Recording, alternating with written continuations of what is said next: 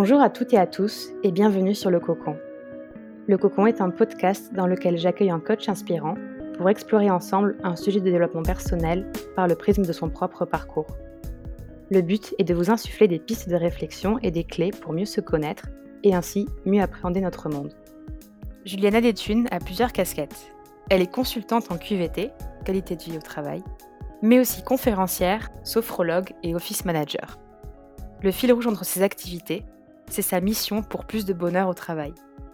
C'est un sujet à la mode dont on entend parler à tort et à travers, mais dans son cas, elle sait de quoi elle parle. C'est après avoir traversé un burn-out, une épreuve durant laquelle on se sent si vulnérable, qu'elle a décidé de se dédier à la QVT. La vulnérabilité, c'est justement le sujet qu'on a décidé d'aborder avec elle. Parce que quand on prononce ce mot, on en a peur. Mais Juliana, elle, l'aborde au contraire avec beaucoup de positivité en restant ancré dans la réalité. Pourquoi alors ne s'autorise-t-on pas à être vulnérable? Et en quoi est-ce important de s'accepter soi dans toute sa vulnérabilité? Si l'épisode vous plaît, pensez à nous laisser une note sur iTunes ou Apple Podcast. C'est ce qui nous permet de rendre le podcast plus visible et ainsi d'en faire bénéficier au plus grand nombre.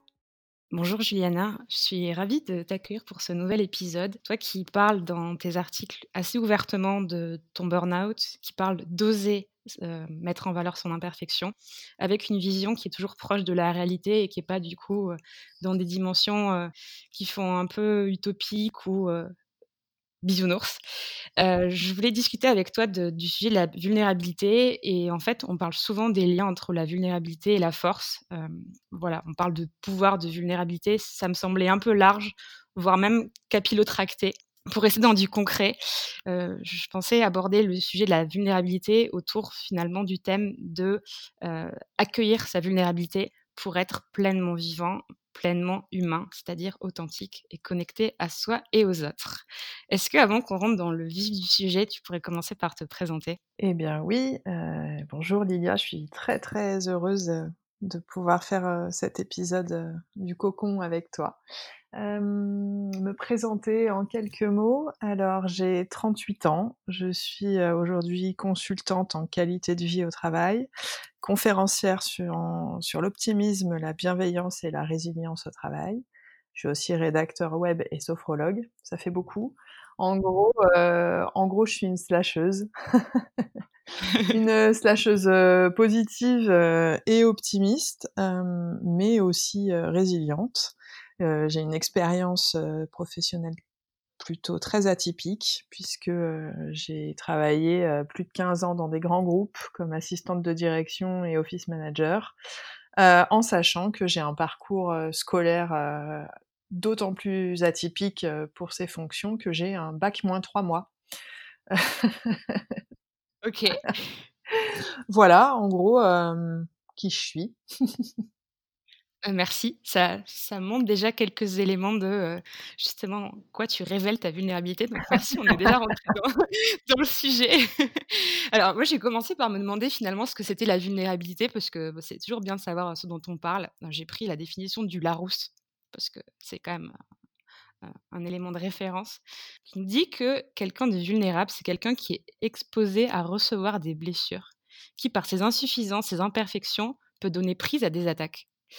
Et je me suis dit, waouh, ça, ça fait hyper peur, c'est super négatif comme, comme vision. Et pourtant, le thème de, de notre épisode n'est pas du tout tourné vers quelque chose de, de négatif. Donc, je voulais te demander pourquoi on, enfin, au vu de, de, cette définition, et même plus largement de toi, ce que tu as vu dans ton expérience, pourquoi finalement on accepte difficilement sa vulnérabilité selon toi?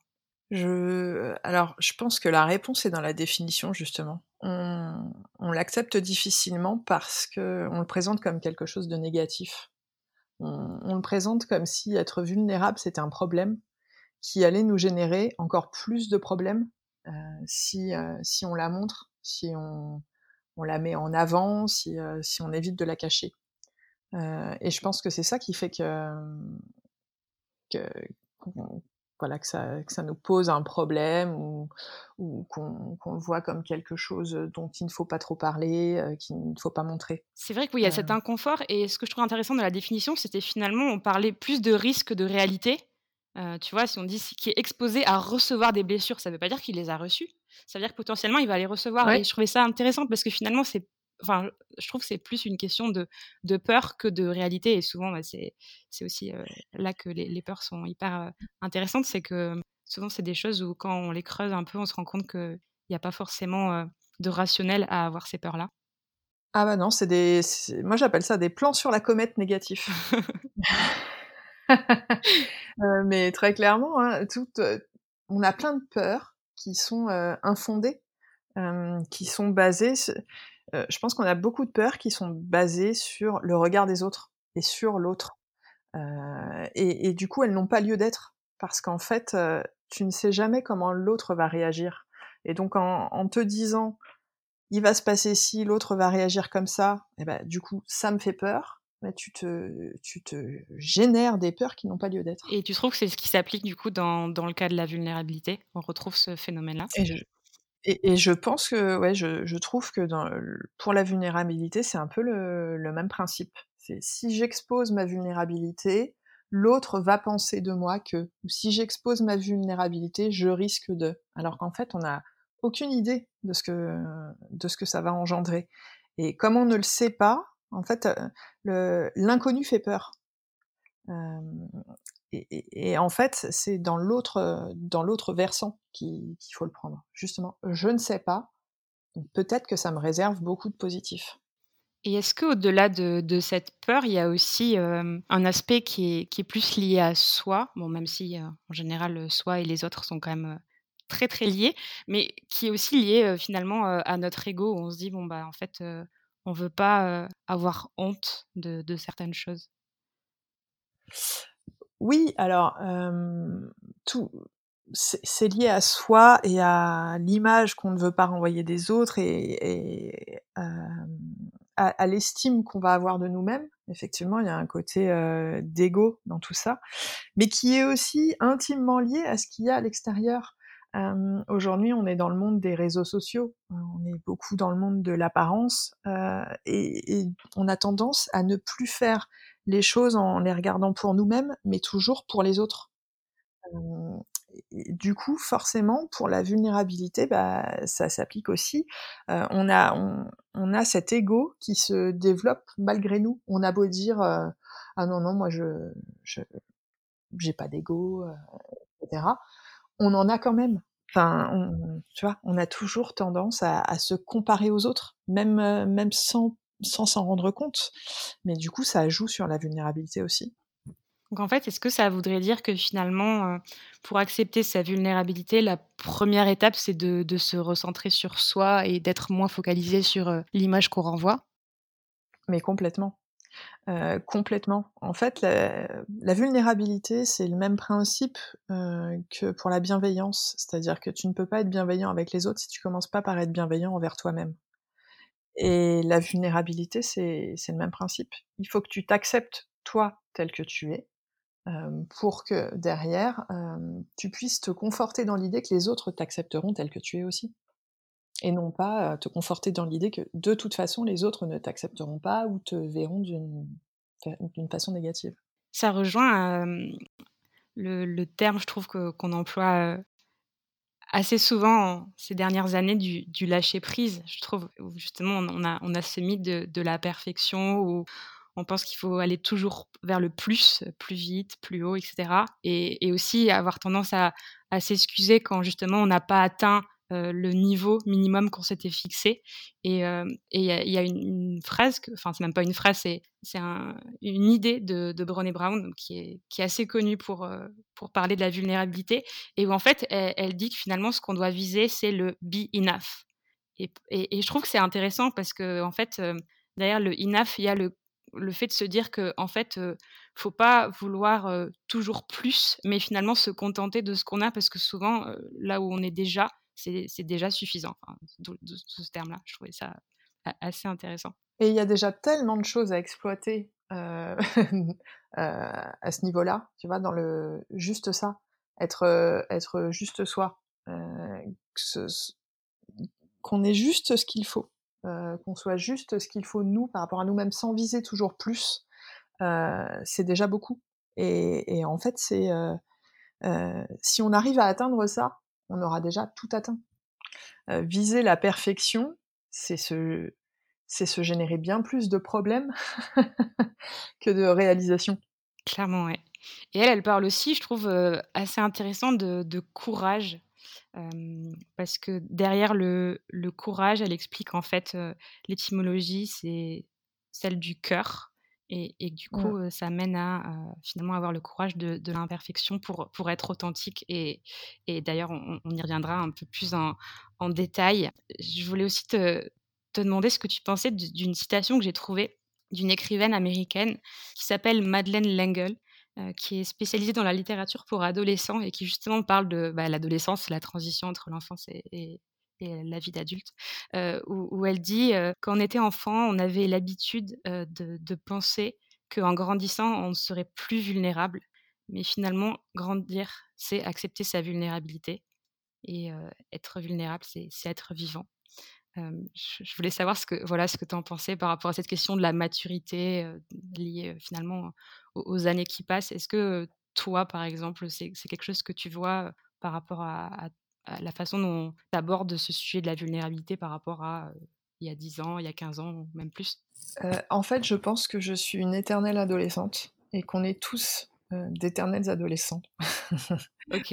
tant qu'on tant que dans nos vies alors pas forcément qu'on vise la perfection, mais qu'on essaye, euh, qu'on essaye de ne pas être trop imparfait, euh, on reste des adolescents. Euh, et, du coup, on, a cette difficulté à accepter sa vulnérabilité. Et, je pense que c'est quelque chose qui, peut nous poursuivre tout au long de notre vie. Euh, on, continue à apprendre euh, au fil du temps, euh, mais je suis même pas persuadée qu'à la fin de notre vie, on, arrive vraiment à, accepter pleinement notre vulnérabilité et à, ouvrir les yeux sur le fait que c'est ce qui fait aussi notre force. mais en tout cas, on se construit effectivement de façon à accepter cette vulnérabilité. Et ce que je trouvais intéressant aussi, c'était finalement de faire la distinction entre le fait de se dire accepter, où il y a quand même une dimension subie, je trouve. c'est quelque chose qui, enfin, c'est quelque chose qui est passif et qui nous a imposé.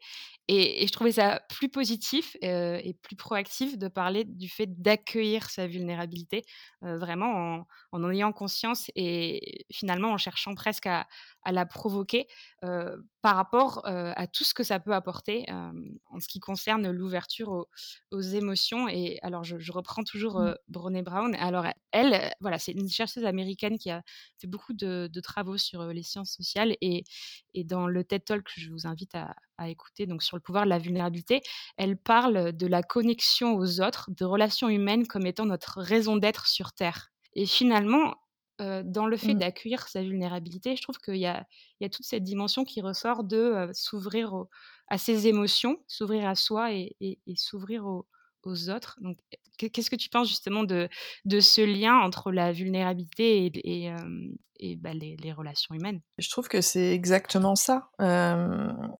accueillir sa vulnérabilité, c'est c'est être humain, être humain dans, dans son entièreté, avec, avec toutes les émotions euh, qui, euh, qui existent et qui peuvent être en nous.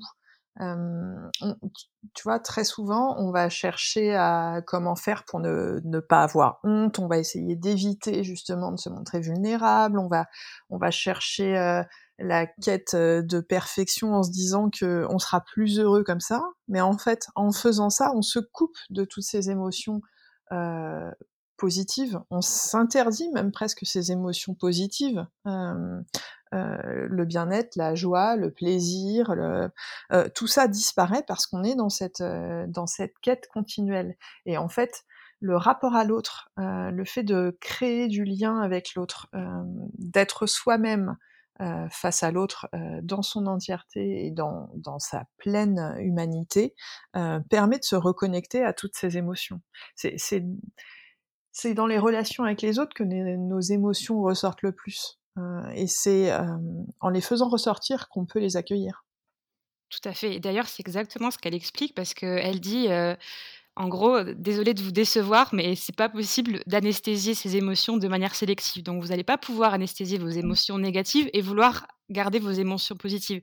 Donc soit en fait vous anesthésiez tout et du coup vous ressentez plus rien, soit vous acceptez pour ressentir les émotions positives que peuvent être la joie, la gratitude, le bonheur, l'appartenance justement à un groupe, l'amour, de ressentir euh, parfois aussi des, émotions bah, un, peu, moins agréables euh, sur le moment.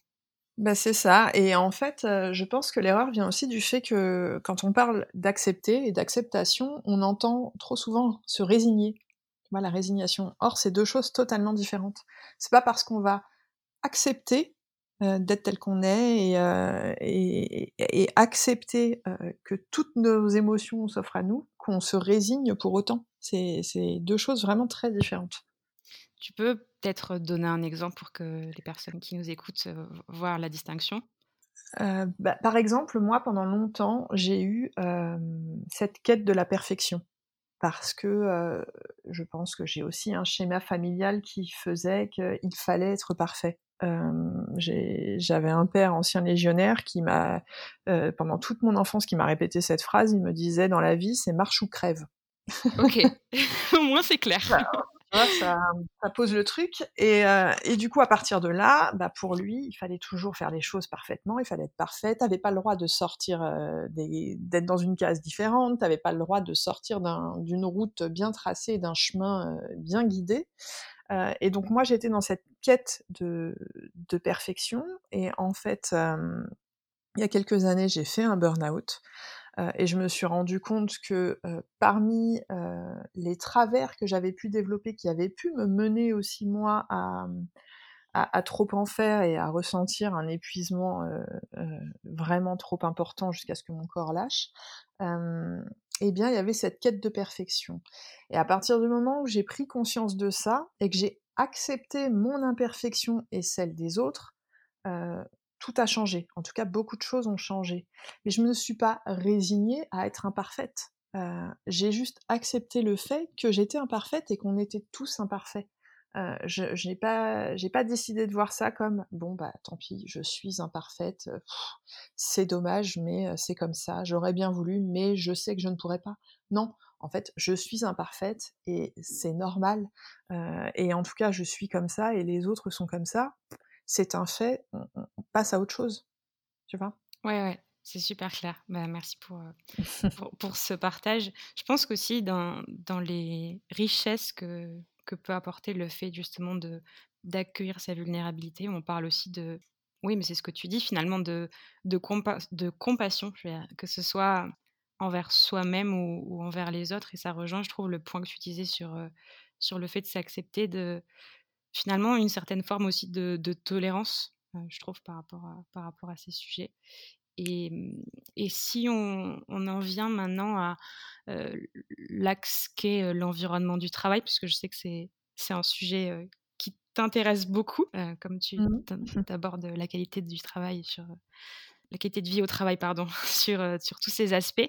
Il y, a, y, a, une notion, je ne sais pas si ça te parle, qui, qui, est celle de vulnérabilité managériale et, justement, j'avais vu un, travail fait par un psychologue qui s'appelle Elliot Aronson sur l'effet Pratfall. Est-ce que ça te parle? Pas du tout. Ok, alors je, vais expliquer super rapidement ce que c'est l'effet Pratfall. pour ceux qui, veulent savoir ce que veut dire Pratfall, ils, pourront chercher la traduction. C'est un peu moins glamour en, français qu'en anglais, donc je vais laisser Pratfall. En, en gros, donc euh, il y a une simulation faite d'un entretien où le candidat répondait juste à plus de 90% des questions. Et à la fin, euh, dans un premier cas, il renversait un verre de café et dans le deuxième cas, il ne le renversait pas. Et en fait, l'idée, c'était euh, de montrer donc les deux versions des entretiens à différentes personnes et de voir quel était le coefficient de sympathie qu'elles associaient à cette personne-là. Et en fait, on s'est rendu compte que dans le cas où justement la simulation était faite avec quelqu'un qui à la fin renversait le verre, ça le rendait beaucoup plus sympathique et agréable que le cas de la simulation où il renversait pas le verre. Alors après, ils ont fait la même expérience dans un cas où en fait il répondait complètement à côté de la plaque et là ça ne marchait pas. Donc en fait l'expérience marche quand quelqu'un est compétent pas quand il l'est pas. Mais c'est pour dire que finalement, on arrive à créer un lien entre cette personne qu'on voit comme compétente et nous, parce que elle se montre telle qu'elle est, parce qu'elle a ces, légers défauts qui la rendent encore plus appréciable, qui font que finalement on, se dit qu'elle est, qu'elle est honnête et qu'elle n'essaye pas d'être une personne qu'elle n'est pas en étant encore plus parfaite que, qu'elle, qu'elle l'est déjà. je, voilà, je ne sais pas si du coup ça, ça rejoint ce que tu avais en tête quand on parle de vulnérabilité managériale, mais je trouvais que c'était hyper intéressant de, de prendre cette illustration. Oui, bah, en fait, la vulnérabilité managériale, c'est juste, d'oser montrer que, on est semblable à la personne qu'on a en face de nous. On est on est ni plus ni moins que les mêmes avec, avec nos qualités et nos défauts, nos nos forces et nos faiblesses, enfin, voilà et l'accepter et le le le vivre, parce que c'est même pas le montrer, c'est juste le vivre, le vivre, naturellement, en fait, on fait une force et quelque chose de beau. Ce que tu racontes sur l'histoire du verre d'eau, c'est marrant parce que ça me rappelle. Du coup, il, il, il euh, du verre d'eau, du, pardon, du verre du café. Euh, c'est parce que j'ai un verre d'eau en face de moi. euh, ça me rappelle une histoire véridique quand j'étais au lycée, oral, oral de bac français j'avais un, copain qui était hyper hyper stressé à l'idée de passer son oral de français et il était d'autant plus stressé qu'il savait qu'il allait tomber sur une examinatrice qui était reconnue pour être une des plus une des plus sévères au niveau de la notation. Et donc il était extrêmement stressé. à tel point que il, a, il arrivait pas à trouver la salle où il devait se rendre, etc. Et il arrive en retard. Et en fait, il rentre dans la salle à moitié en larmes, tellement il était angoissé, et il dit Excusez-moi, est-ce que je peux m'assire Ça il a il dit ça. Et en fait, l'examinatrice le regarde et elle lui dit Non, mais vous pouvez sortir. Et elle a. C'était de l'ancien français? Euh... Je sais pas si c'était de l'ancien français, mais elle a refusé, euh, qui rentre dans la salle, elle a refusé de lui faire passer son oral de français parce qu'il avait fait cette faute en arrivant dans la salle. Et en fait, je pense que la vulnérabilité managériale, ça aurait été de, lui répondre qu'il pouvait justement, tu vois, il, pouvait s'asseoir et ne pas ressortir en, lui disant, en le calmant et en lui disant, il n'y a rien de grave. Enfin, tu vois, voilà, vous montrez là votre vulnérabilité, c'est chouette venez, on, va discuter et vous allez passer votre examen. C'est vrai que c'est un peu hard comme, euh, comme manière de, réagir. C'est hard, mais dans le management, eh ben, il y a aussi ça. On parle de courage managérial et il y a la vulnérabilité managériale.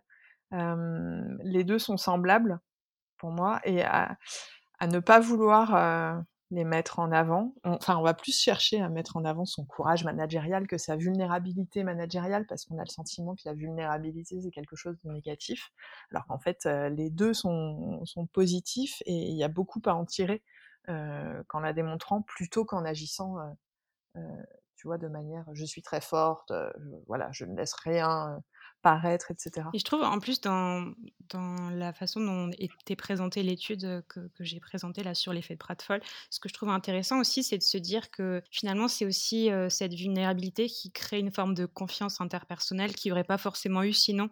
Donc c'est c'est mmh. pas dans l'idée finalement se mettre au même niveau que la personne en considérant qu'elle est en dessous et donc moi aussi je vais être en dessous. C'est même pas ça, c'est plus se dire ben en fait on, est tous où on est avec nos, qualités, nos défauts, notre personnalité et, l'idée c'est ouais de, montrer qu'on est est ouvert à ça et que c'est ça qui nous fait être humain et ça rejoint tout, tout le point qu'on s'était dit tout à l'heure. Et, et, je trouve que c'est enfin, finalement la, la, puissance de la vulnérabilité, c'est de mettre en valeur le fait qu'on n'est pas, on pas des robots, en fait, tout simplement. Exactement. Et, et, je voulais te demander aussi, pour terminer notre discussion, par rapport toi, au, fait que tu aies, choisi de raconter ton histoire, que ce soit sous forme de conférences, dans des articles, etc., est-ce que on peut se montrer vulnérable dans toutes les situations et, je pensais en particulier donc au, travail dont on vient de parler ou aussi sur les réseaux sociaux parce que par exemple les articles que tu publies sur, LinkedIn m'ont fait me poser aussi cette question. alors Je pense que je pense qu'on peut se montrer vulnérable, dans toutes les situations. Mais je pense que c'est très difficile parce qu'il y a ce poids du jugement, heu, qui fait qu'on ne s'autorise pas à être vulnérable. Heu, quand j'ai commencé à écrire mes articles où je me suis dit: «Je veux je veux pas écrire des choses, heu, lissées ou qui vont, qui vont être acceptées par le plus grand nombre. Je veux écrire des choses qui sont celles que je ressens vraiment, celles que je pense réellement, quitte à montrer, une facette qui peut choquer ou qui peut déranger et cetera». Hem Mmh et bah, c'est là que j'ai eu le finalement le plus de retours positifs et où je me suis rendu compte que l'auditoire était, le plus présent et grandissait. Est-ce que c'est parce que ça les faisait réagir ou est-ce que c'est parce que finalement les messages lisses étaient pas des messages qui étaient suffisamment proches de la réalité pour que les gens s'y retrouvent? il y a un peu des 2. Heu, je pense qu'il y a énormément de en grande partie, ça ne reflète pas la la réalité quand c'est trop, heu, trop policé, enfin voilà et puis et puis aussi ça fait réagir. Ça c'est évident, ça ça fait réagir, ça génère des émotions en nous. Mmh. Tu vois? Li lire des choses un peu cash, brutes, livrées comme ça, ça nous fait réagir, ça suscite des émotions, qu'elles soient, positives ou négatives, ça suscite des interrogations, mais ça fait réagir et c'est justement cette, c'est c'est ce sont ces réactions, qui nous permettent, nous aussi d'avancer et de, de développer des choses à l'intérieur de nous. Donc je je pense qu'en étant brute, hem je dans mes articles ou même dans mes conférences, je permets aux gens de, démarrer des réflexions qui vont amorcer, heu, un changement et peut-être une acceptation, bah, de de vulnérabilité, de, enfin de plein de choses, mais, hem, mais voilà et puis après, bah, ça fait aussi réagir certains, heu, de manière négative parce que, bah, être trop être trop brute ou se livrer, comme ça avec, de la transparence, ça plaît pas forcément à tout le monde. Il y a des gens qui qui ont aussi besoin de ce côté lisse et très cadré, tu vois? Oui, bah, après il y en il en faut pour, pour tous les Mmh, goûts. Donc ça, c'est l'impact que ça a, on va dire, sur les autres et mmh. si maintenant tu me dis en quelques mots l'impact que ça a sur toi? Bah, un impact un impact extrêmement positif parce qu'en fait, je me sens moi-même. Je me sens vivante, tout simplement. Je je suis telle que je suis. C'est c'est même plus je m'accepte, c'est je vis avec moi-même. J'ai appris à vivre avec moi-même et ça, c'est super chouette, heu, parce que parce que je me pose beaucoup moins de questions. Bah, c'est génial, ça me permet de de terminer sur une note, je trouve, à la fois très positive et à la fois très vraie par rapport, à à ta personnalité. Donc, merci pour, pour ce mot de la fin et merci de manière plus globale pour, pour cet échange, Juliana. Eh bien, merci à toi, Lydia. J'espère que cet épisode vous a plu. Vous trouverez en description de l'épisode des ressources pour continuer à explorer le sujet ainsi que le contact de l'invité. Pensez à aller sur notre page Instagram, le Cocon Podcast, sur laquelle vous pouvez nous contacter pour poser des questions, suggérer des thèmes ou des invités. Enfin, si vous avez aimé cet épisode, n'hésitez surtout pas à en parler autour de vous ou à le partager avec les personnes que ça pourrait intéresser. Vous nous aiderez ainsi à rendre ces échanges encore plus visibles.